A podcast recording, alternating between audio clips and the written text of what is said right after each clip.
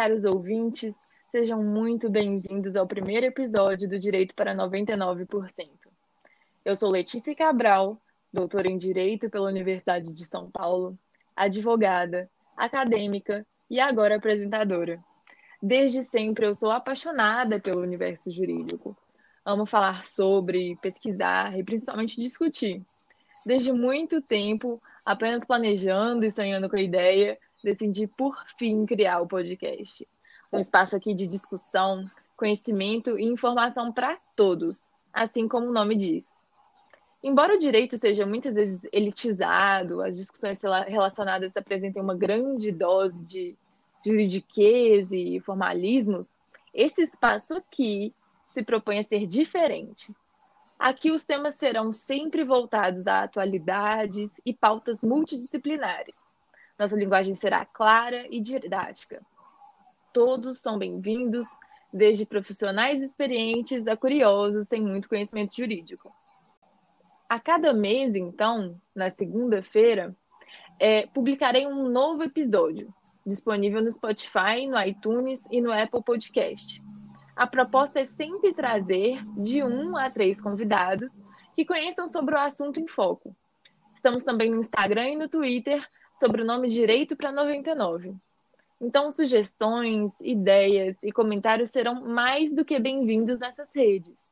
Toda interação é válida e o plano é criar um espaço de muita discussão e aprendizagem.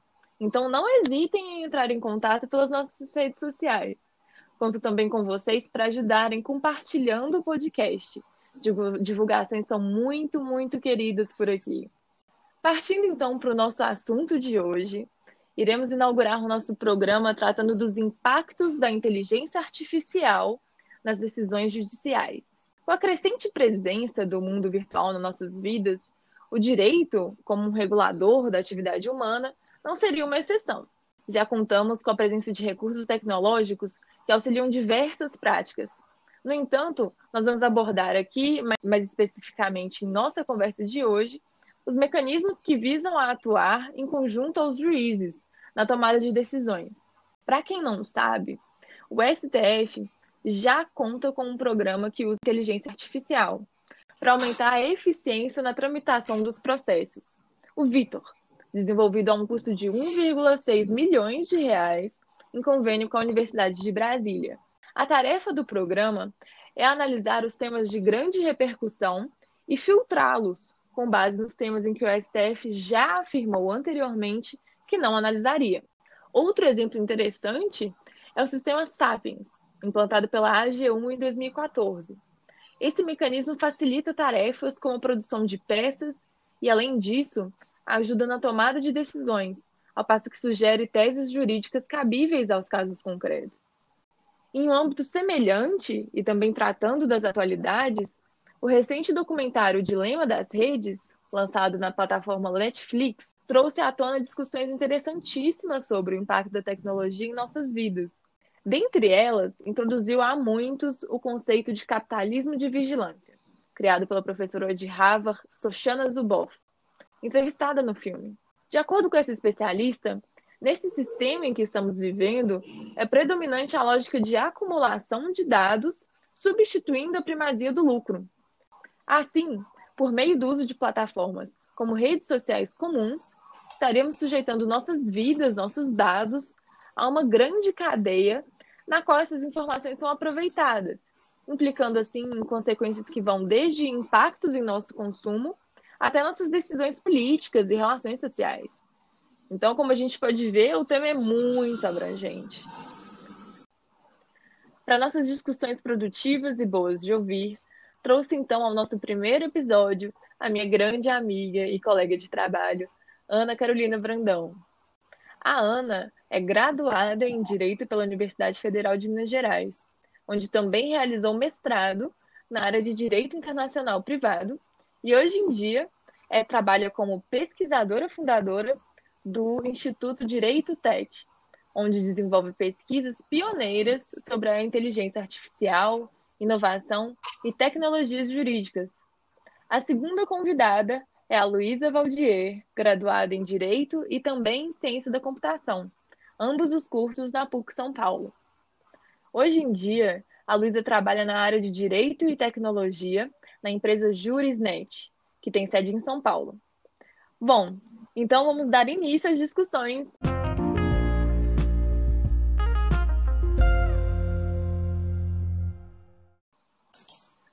Hoje em dia, no Brasil, é notável como contamos com um número gigante de advogados, um judiciário abarrotado com milhares de processos parados e uma velocidade bastante lenta na execução. Com isso, mecanismos têm sido criados para que nossa máquina judicial seja mais hábil. Assim, hoje em dia, contamos com programas que facilitam a atividade jurídica, como, por exemplo, o PJE, que é mais conhecido por muita gente, que é uma plataforma digital de tramitação de processos, que permite a prática de atos judiciais e o acompanhamento de processos online. Antes disso, a gente já tinha nos Estados Unidos o Watson, que era um programa utilizado por muitos escritórios de advocacia para a realização de pesquisas judiciais, análise de documentos e redação de contratos. É importante a gente adicionar que, embora a implementação do PJE tenha o intuito de agilizar a tramitação processual, ainda houve muita discordância por parte dos juízes mais tradicionais. Agora, com esses novos recursos tecnológicos que viam auxiliar na tomada de decisões, é fácil prever que, a despeito dos muitos benefícios, também teremos oposições, né? Antes de passar a palavra para as minhas convidadas, eu vou falar um pouquinho sobre o nosso tema, que vai ser a atuação da inteligência artificial nesses trâmites. Bom, muitos hoje em dia ainda têm a ideia que a inteligência artificial contempla só robôs e máquinas futuristas. Acontece que não é bem assim. Muitas atividades já presentes no nosso cotidiano são executadas por máquinas inteligentes. Por exemplo, o Google Fotos, que é um aplicativo do Google que salva as nossas fotos em nuvem. Quando realizamos uma simples pesquisa, como pets, ou procuramos por uma cidade específica dentro do app, ele seleciona imagens da galeria que se relacionam com a busca, na maior parte das vezes encontrando exatamente o que a gente queria. Essa pesquisa, a qual podia ser realizada por um humano, é um exemplo da máquina sendo inteligente, digamos assim. No caso das decisões judiciais, então, a inteligência artificial atua como uma ferramenta auxiliar, ao passo que realiza tarefas que poderiam ser realizadas por humanos, mas de maneira mais rápida e ágil. Assim como falei anteriormente sobre o Sapiens, programas automatizam atividades como a separação de documentos, identificação de temas de repercussão maior incidência e classificação de peças processuais. Não há dúvida que o princípio constitucional da duração razoável do processo é um tanto quanto respeitado e contemplado.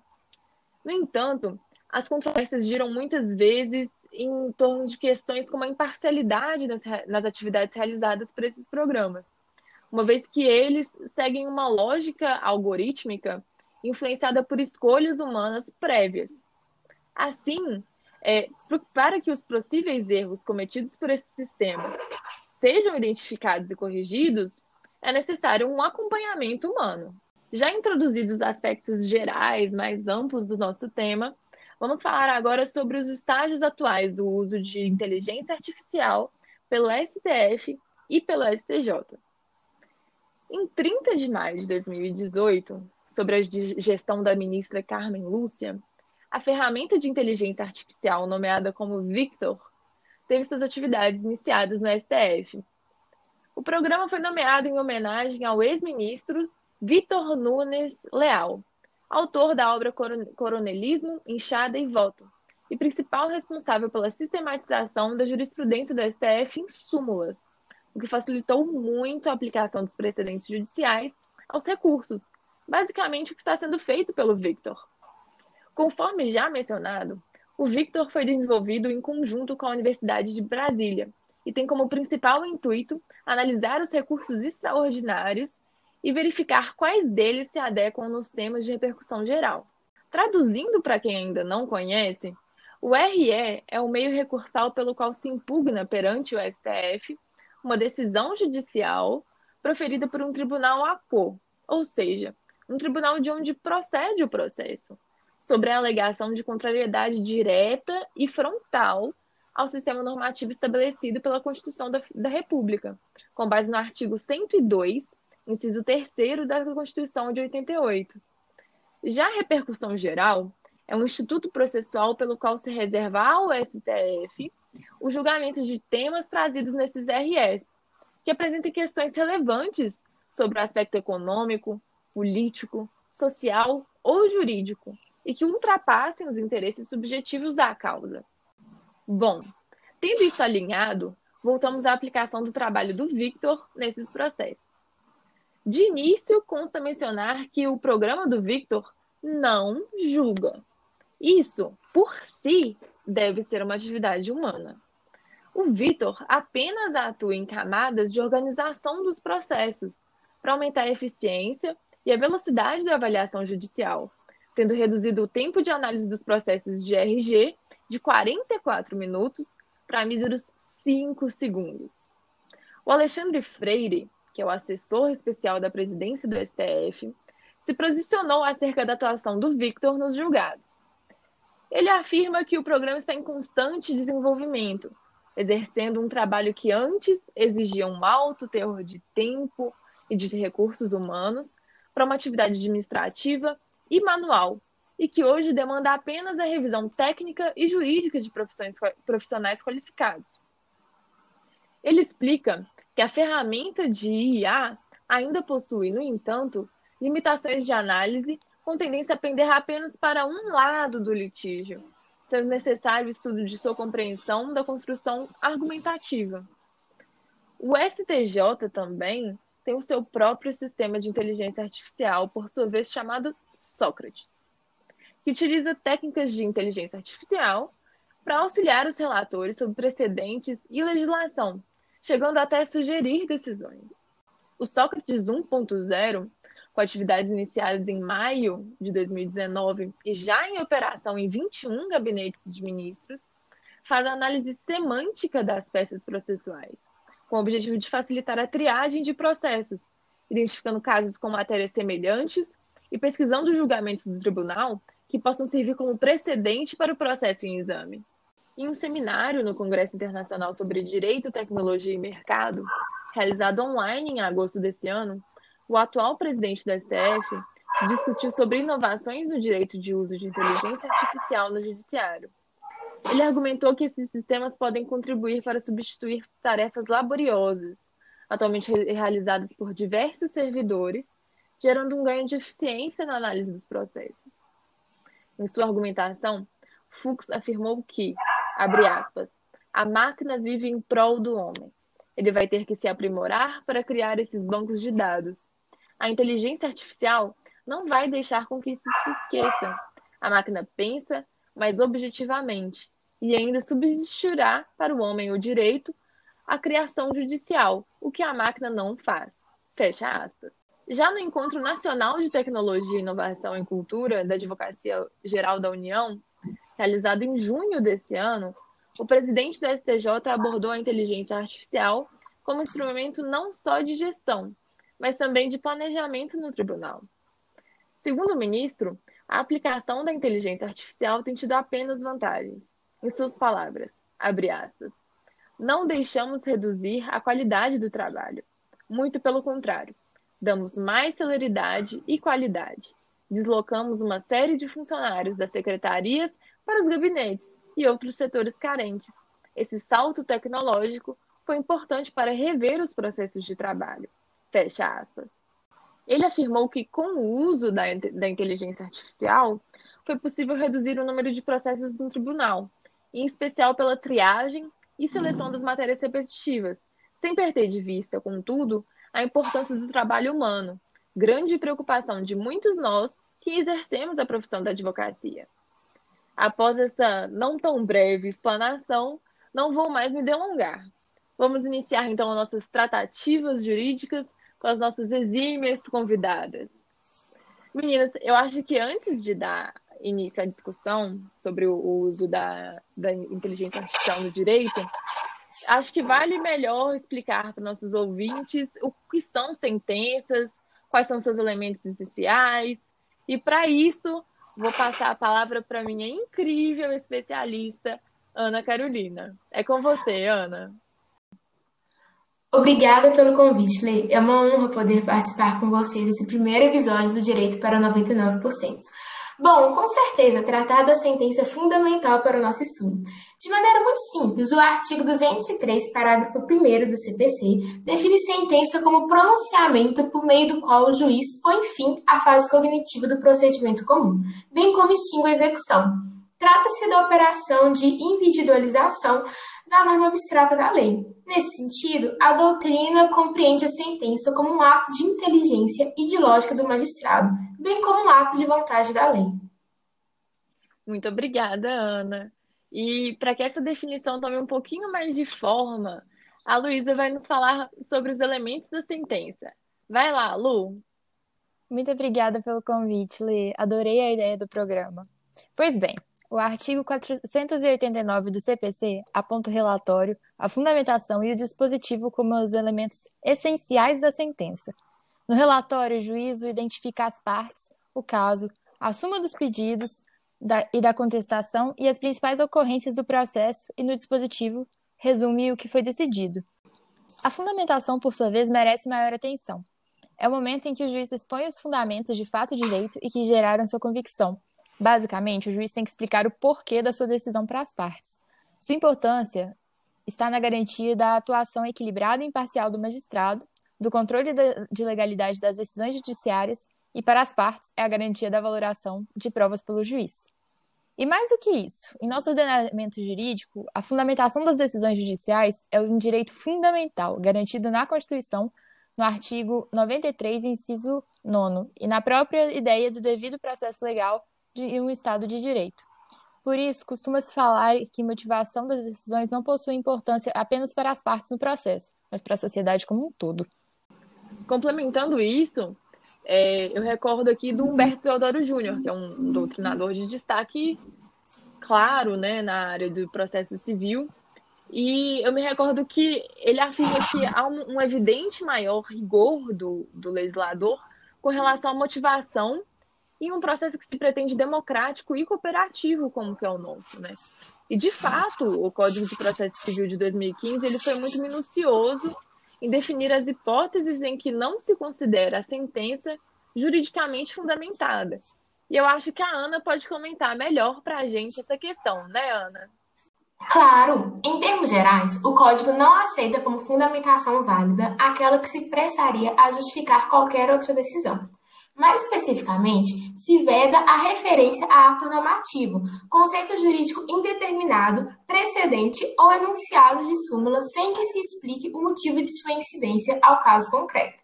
Além disso, a decisão deverá enfrentar todos os argumentos jurídicos invocados pelas partes e só poderá deixar de seguir enunciado de súmula, jurisprudência ou precedente invocado se demonstrar a existência de distinção no caso em julgamento ou a superação do entendimento.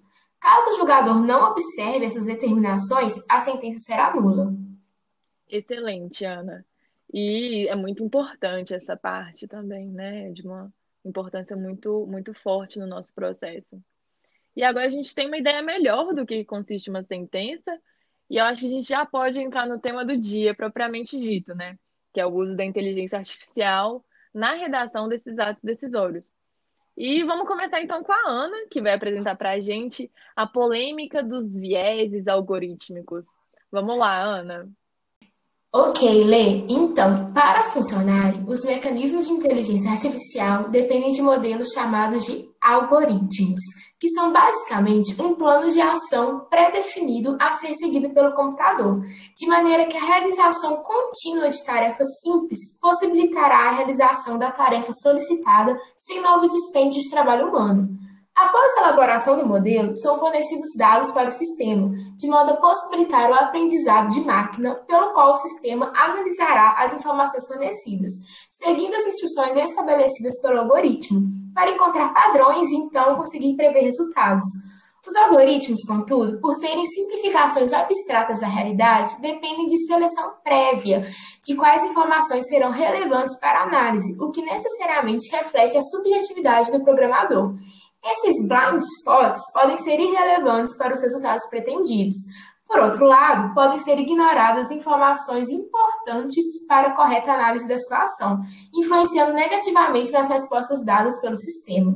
Dessa maneira, surgem os chamados vieses algorítmicos, que, que ocorrem quando as máquinas se comportam de modos que refletem os valores humanos implícitos envolvidos na programação. Trata-se de uma questão normalmente ignorada e que, quando aliada à falta de transparência dos algoritmos, bem como a possibilidade de crescimento exponencial, pode constituir um mecanismo perigoso de segregação ou erro, amparado pela pretensa imparcialidade da matemática. Gente, que coisa isso, né? Alguma de vocês pode me dar um exemplo de como isso acontece? Claro, Lê. Um exemplo bastante conhecido de inteligência artificial que apresentou resultados discriminatórios é o software Compass.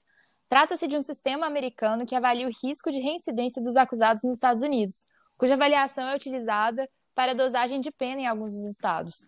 A ProPublica realizou uma pesquisa cujos resultados demonstraram que o algoritmo do Compass tende a classificar os acusados negros como os mais prováveis de reincidir quando comparados aos acusados brancos.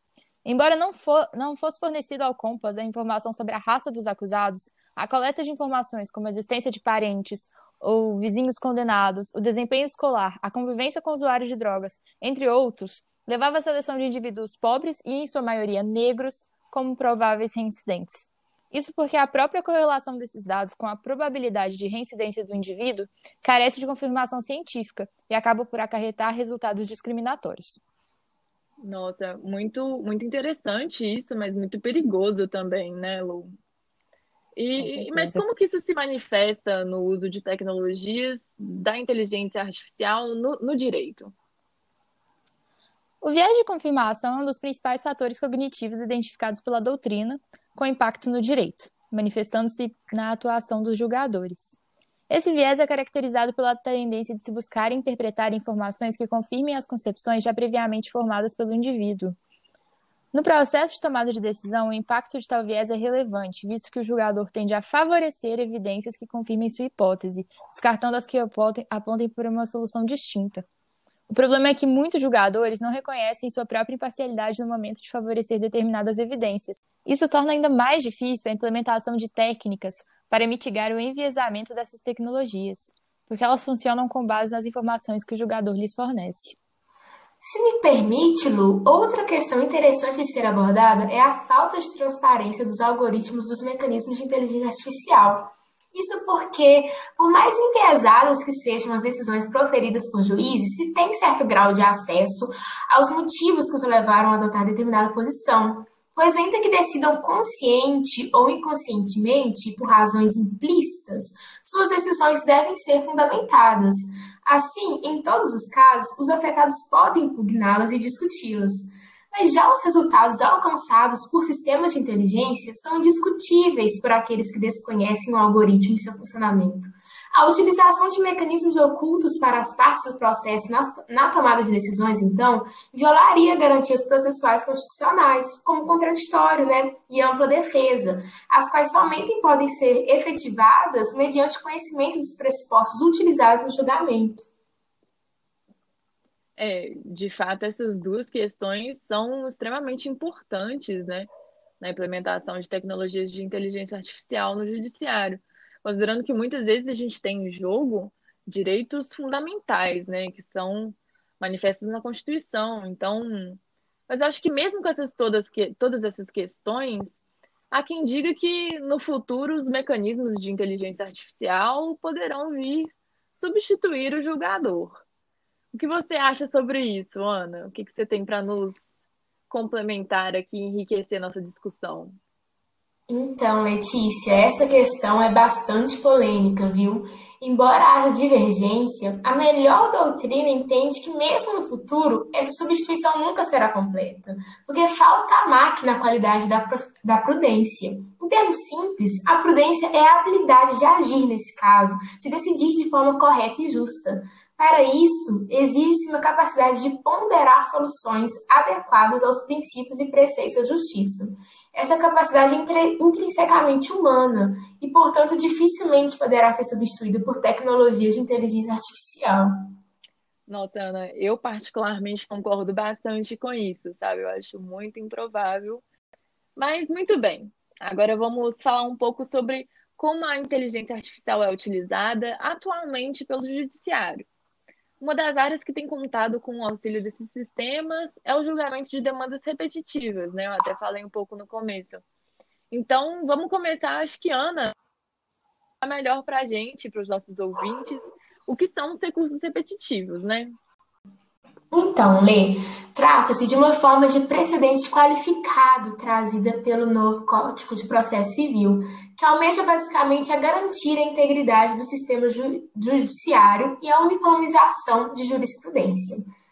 Tal qual já mencionado pela lei anteriormente, os recursos repetitivos consistem no julgamento de um recurso paradigma cujo entendimento se aplica a demandas que tratam da mesma questão de direito para Fred Didier Júnior e o Leonardo Carneiro da Cunha, importantes doutrinadores, eles entregam um microsistema da gestão de casos repetitivos e de formação concentrada de precedentes obrigatórios.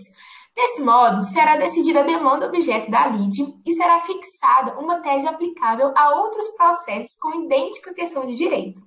Essa tese que formará o nomeado precedente obrigatório, que deve ser seguido em casos semelhantes. Os repetitivos foram nomeados, então, pelo saudoso Barbosa Moreira de julgamento por amostragem, vez que seu procedimento consiste em verificar uma multiplicidade de recursos com fundamento em idêntica controvérsia, sendo selecionado alguns para figurarem como recursos amostras, digamos assim, a fim de se chegar a uma decisão definitiva. Haverá, assim, tanto o julgamento do caso concreto quanto a formação de um tema repetitivo. Ana, eu acho que antes de aprofundarmos na matéria, é importante dar um passo atrás para falar um pouquinho sobre o sistema de precedentes como um todo. É, o que, que vocês acham, gente? Claro, à é... vontade, Lu. Claro, Bom, importantíssimo. Bom, vamos lá então. Ele trata de uma inovação proposta pelo novo CPC, a qual visa a uniformização da jurisprudência e a vinculatividade de determinadas decisões. Isso quer dizer que o rol de decisões do judiciário, nomeadas de precedentes qualificados, é, possuirão obrigatoriedade forte e deverão ser seguidas em casos semelhantes. Dentre elas está o processo repetitivo explicado por vocês. Nota-se que trata de uma tutela plurindividual, porque a eficácia de uma decisão se estende para além dos limites da ação em que foi proferida. Ao meu ver, é uma grande diferença quando comparado ao nosso sistema anterior. A jurisprudência na vigência do código anterior possuía função preponderantemente persuasiva, ou seja, funcionava como uma argumentação. Agora, os referidos precedentes têm caráter obrigatório, conforme previsto em lei. É exatamente isso, Lu. É, os recursos repetitivos eles incluem no rol do artigo 927 né, do, do CPC. Eles figuram como um tipo de precedente qualificado, como você mesma disse. Aí, é, nesse caso, além da obrigatoriedade forte, eles possuem outras consequências relevantes. Por exemplo, a inobservância dele pode ser atacada por reclamação. Isso está no artigo 988, se eu não me engano, no parágrafo 5 inciso 2 do CPC. Perfeito, Além de que não é possível a improcedência liminar do, do, do pedido, né? Isso também está no CPC, no artigo 332. E o não provimento do recurso pelo relator é, quando a tese defendida for, for contrária a um termo repetitivo pelo julgador, também se aplica nessa regra. Então, é uma coisa muito é, amparada pelo Código Processual Civil, né? Então, só por isso a gente já vê a importância, né? Com certeza, Lê. E apenas para complementar, e lembrando da nossa discussão sobre motivação nas sentenças, acho que é muito importante discutir o papel da fundamentação dentro do sistema de precedentes, seja no julgamento do próprio recurso repetitivo ou por meio dele. Na primeira hipótese, ou seja, na decisão que formará a tese repetitiva, o relatório e a motivação da decisão assumem um papel importantíssimo, exigindo que o relator apresente os fatos e fundamentos detalhadamente para sua futura aplicação em ações similares. Isso permite diminuir o problema apresentado, por exemplo, pela grande doutrinadora Teresa Arruda Alvim, é, no que diz respeito à determinação de casos iguais, até mesmo porque é importante acreditar na identidade integral das demandas. É necessário, assim, que o caso piloto seja devidamente detalhado e explicado. De outro modo, na, na nossa segunda hipótese, também relevantíssima, A motivação das decisões que julgam é, conforme tese repetitiva deve ser tratada.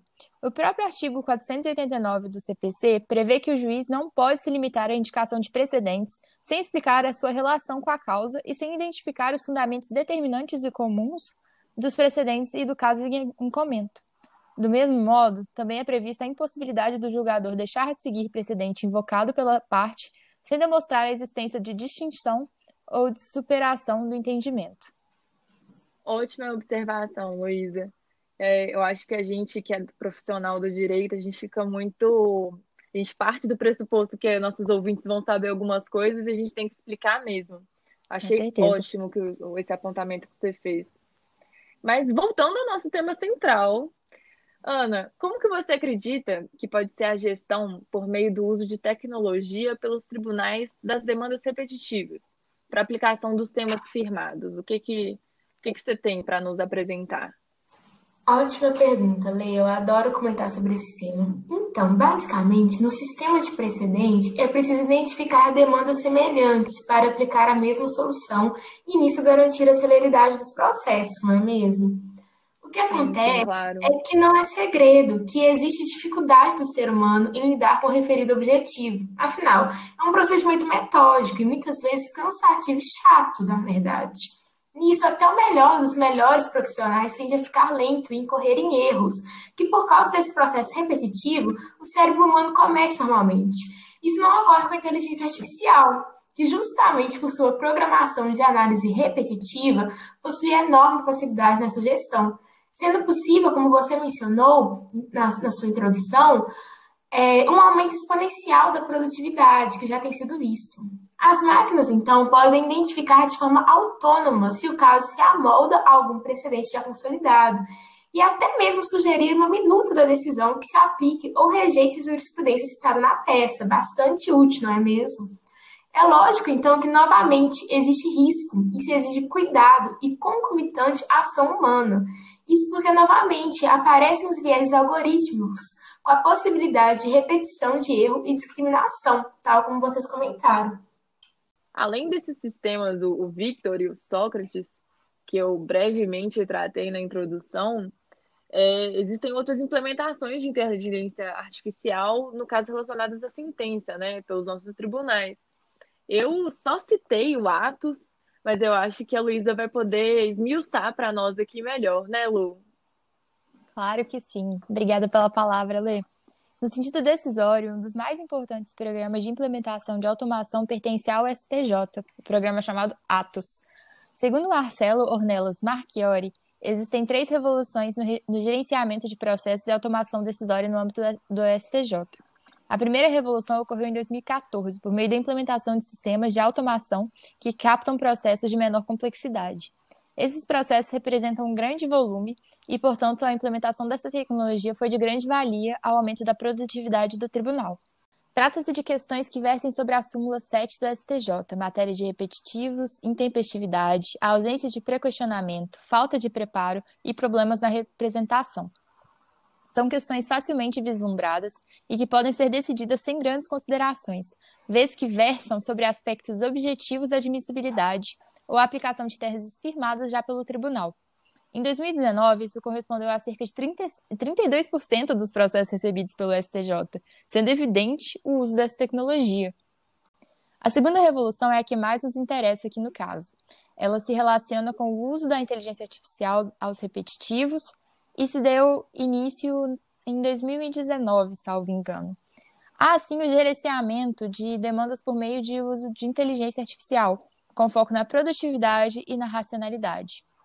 O sistema do Atos é responsável por essa análise de precedentes qualificados, potencializando as atividades de triagem processual, porque consegue localizar processos semelhantes e os agrupar automaticamente. O Atos faz a leitura de peças por meio de uma técnica nomeada vetor de parágrafos, que é, em suma, uma estrutura não supervisionada que aprende representações contínuas de vetores distribuídos para uma parte de textos, medido a distância entre um documento e outro. Ou seja, parte-se do pressuposto que esses dois termos habilmente aparecem acompanhados de um grupo de outros termos. É provável que eles guardem uma relação semântica entre si, sendo, pois, agrupados. Trata-se de uma tecnologia com grande potencial para unificar a jurisprudência e racionalizar o sistema de precedentes qualificados como pacificação de entendimento dentro do STJ.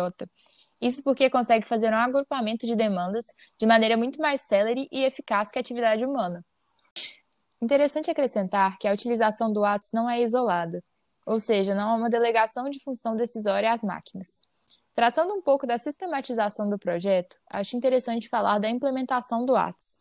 Ela foi acompanhada da criação da Comissão Gestora de Precedentes e com a Unidade de Apoio no GEP, as quais analisam os processos agrupados e encaminham uma sugestão ao relator a partir da, da seleção dos julgados. Em 2019, dos 40 temas decididos, 19 surgiram a partir da atuação da Comissão Gestora de Precedentes e, em 2020, dos 17 julgados até então, 11 derivam desse sistema. Exatamente, Luísa. Comentando um pouco mais sobre o tema, gente, não se trata do uso exclusivo da inteligência artificial, sendo relevante a atuação conjunta da inteligência humana, tal como a gente já comentou aqui anteriormente. Esse conjunto acaba por amenizar o problema dos viéses cognitivos da máquina, vez que ainda há necessidade de análise dos autos por indivíduos qualificados. Apenas para finalizar meu raciocínio anterior, há ainda uma última revolução, que contudo não ocorreu ainda. São os próximos passos no uso de automação de decisões pelo STJ através da implementação do já mencionado pela lei Sistema Sócrates 2.0. O projeto ainda é um protótipo de sistema de uso de inteligência artificial, mas que já permite uma visualização diferenciada das demandas, o que ocorre por meio de elementos e organização gráfica. A tecnologia seria capaz de destacar os paradigmas de divergências abordadas, quais os dispositivos violados ou qual o foco da controvérsia. Nesse caso, há novamente uma conciliação da inteligência artificial e da inteligência humana, de modo que não se pode falar em uma terceirização da atividade decisória ou uma substituição do homem pela máquina, tal como muitos temem por aí. Caso os ouvintes tenham interesse sobre o assunto e queiram obter maiores informações sobre o ATS, recomendo assistir a íntegra da palestra do professor Marcelo no primeiro congresso online da pós-graduação da PUC Minas, disponível no YouTube. Muito boa essa palestra. Importante complementar ainda que existem outros tribunais implementando o uso de inteligência artificial no país. Se não me engano, são ao todo 27 programas em desenvolvimento, Logo, não há uma uniformidade ou conectividade entre os programas implementados no país. Isso é complicado, né? Porque assim, a gente não consegue melhorar a tecnologia, feedbacks são perdidos problemas repetidos entre os tribunais. Enfim, são muitas questões. É, realmente são muitas questões. Muito obrigada, Ana, Lu. O tema é realmente muito interessante, né? E mais real e efetivo do que eu imaginava, muito mais prático, né? eu, eu tenho que admitir que eu não sabia do tamanho do desenvolvimento dessas tecnologias pelo nosso judiciário. Eu acho que agora a gente já pode passar por umas considerações finais, né? Quem começa? Eu apenas gostaria de reiterar a importância da atividade humana. Sobre a nossa discussão, os termos repetitivos, vê-se uma grande importância da atividade humana quando da aplicação do distinguishing e overruling, como bem explicado pela Ana. Embora o judiciário firme tais precedentes qualificados de obrigatoriedade forte, é possível que eles não sejam aplicados em situações específicas. O distinguish ocorre quando o caso concreto não se encaixa nas questões de fato de direito do caso paradigma, não sendo possível, assim, a aplicação daquela tese ao caso em pauta. De outro modo, o overruling corresponde à verdadeira superação do entendimento, o que se deve dar restritivamente, mas que faz parte do sistema. Seria irracional que o judiciário firmasse teses imutáveis, até porque o direito deve evoluir e acompanhar a evolução da própria sociedade. Ocorre que a máquina nunca será capaz de fazer qualquer uma dessas duas distinções, sendo imperativa a participação humana, como bem já mencionado pela Ana anteriormente. E aqui eu quis trazer só no sentido de reiterar esse ponto mesmo, porque eu acho que acaba que com essas inteligências artificiais tudo acaba ficando meio obscuro para quem ainda não teve esse conhecimento. Sim. Pois é, gente, concordo. Buscando só concluir meu raciocínio, reiterar as questões, gostaria de concluir falando que, obviamente, ainda há muita evolução, muita adaptação em relação às tecnologias. Elas estão à nossa disposição, no entanto, ainda não são perfeitas. Trata-se de verdadeira vantagem na gestão, produtividade e eficácia do judiciário, inegavelmente. Os avanços da tecnologia geram um grande encantamento por força dos propagandeados impactos de eficiência. Contudo, conforme reflete o professor Dierle Nunes, cabe aos juristas refletir e fomentar o aprimoramento e o controle, de modo a dimensionar os riscos que seu emprego ou mau emprego pode gerar para o Estado de Direito, aos direitos fundamentais e às relações sociais. Não é correto que, em nome da produtividade e inovação, os direitos fundamentais fiquem em segundo plano. Com as palavras das meninas, então a gente encerra a conversa de hoje. Gente, muito obrigada por ter vocês aqui. É uma honra começar meu primeiro podcast com amigas mesmo, com pessoas tão inteligentes, mulheres incríveis.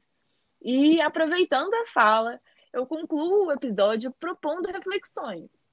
O uso das ferramentas de inteligência artificial de fato pode nos brilhar os olhos em muitos momentos a necessidade de celeridade dos processos no Brasil é uma realidade.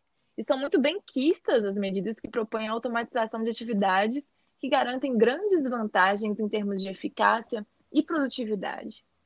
No entanto, e os riscos? E essas repercussões nos campos jurídicos e extrajurídicos? Quais seriam os papéis dos juristas nesses momentos, né? Não há dúvida que a atividade e a participação humana não podem deixar de ser reiteradas.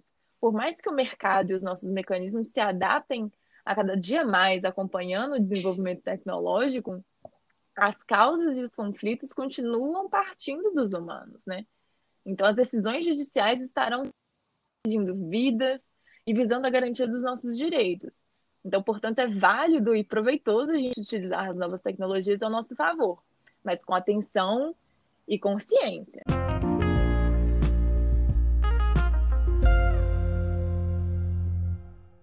E o nosso segundo episódio será no âmbito do direito do trabalho. Conversaremos sobre o fenômeno da uberização. O discurso abrange subtemas como a precarização do trabalhador, a flexibilização das relações de emprego e a chamada economia do bico. Além disso, abordaremos também a perspectiva tecnológica. Quais seriam as relações entre empresas de transporte, plataformas digitais e as relações de emprego? Esperamos vocês para o próximo encontro. Lembrando que as redes sociais do podcast estão abertas para sugestões, opiniões, dúvidas e comentários. Obrigada por ouvirem até aqui. Esperamos que nossas discussões tenham sido proveitosas e deixado reflexões para vocês. Até a próxima!